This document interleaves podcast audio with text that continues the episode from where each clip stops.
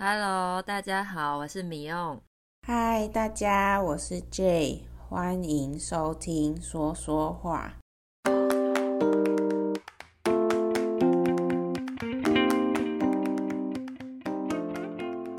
虽然今天是台湾的除夕夜，快乐的过年，但是我们今天要来聊点严肃、让人有点难过的话题。嗯，真的是一个让人不开心的话题，也是任何人遇上了都会很生气、很恼怒的事情，就是性骚扰。那骚扰就是重复做一些不必要的事情，或是说不必要的话，来冒犯别人，让别人很不舒服。很烦躁，没错。举例来说，还有电话骚扰，就是一直不断有不认识的电话打来，已经造成你的困扰跟痛苦。那也有噪音骚扰，可能就是隔壁邻居每天半夜一直发出很大的噪音，造成我们生活上的困扰，晚上也因为那个噪音都没办法睡觉。对，那为什么想要讲这个话题呢？因为刚好我的同事和我最近都遇上性骚扰，让我们很生气又失望。我的同事在学校被教授有肢体上和言语上的骚扰，肢体的肢就是双手和双脚。也就是四肢，所以肢体就是四肢和身体。其实肢体很常使用在一些比较正式的地方，像是新闻或是文章中都会使用。举个比较可怕的例子好了，在新闻中，有的时候会看到杀人案件，说被害人死了之后。还被凶手肢解了，肢解就是四肢被分解开来，手脚都被切断了的意思。天哪，真是可怕的解释。还有，我们也会说肢体语言。造个句子来说，去西班牙不会讲西班牙语没关系呀。用肢体语言比手画脚还是可以沟通的啦。然后上面说的四肢看医生的时候，也可能用四肢无力这个说法，意思就是手脚都没有力气。那你同事后来怎么了？他有跟学校反映吗？没有啊，是今天才刚刚发生的。他来告诉我，还很生气的都哭了。遇到这种事情，真的会生气很久诶，常常是当下没办法及时、马上的反应过来，事后回想，越想越不对劲，然后就会很懊恼、很生气。那最前面说的懊恼，就是一种觉得后悔。因为后悔而感到不开心的一种感觉。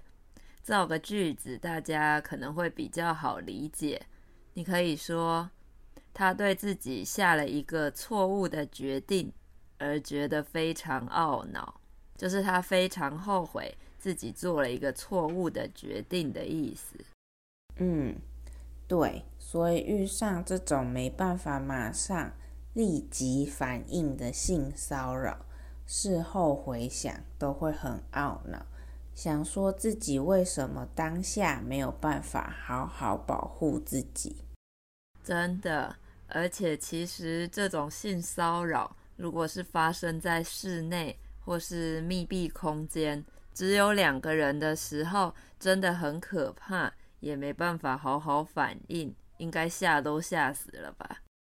对呀，我最近也是坐飞机回美国的时候，被旁边的乘客骚扰，当下也是没有马上就搞清楚是怎么一回事。下飞机后越想越生气。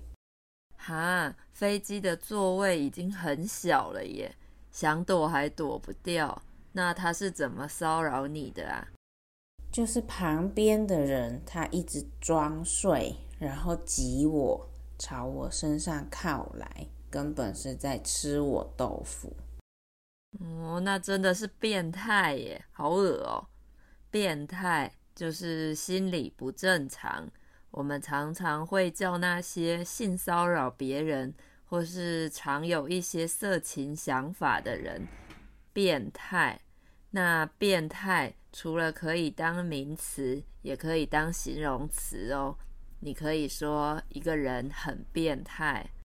嗯，对，没错，那个人就是一个变态。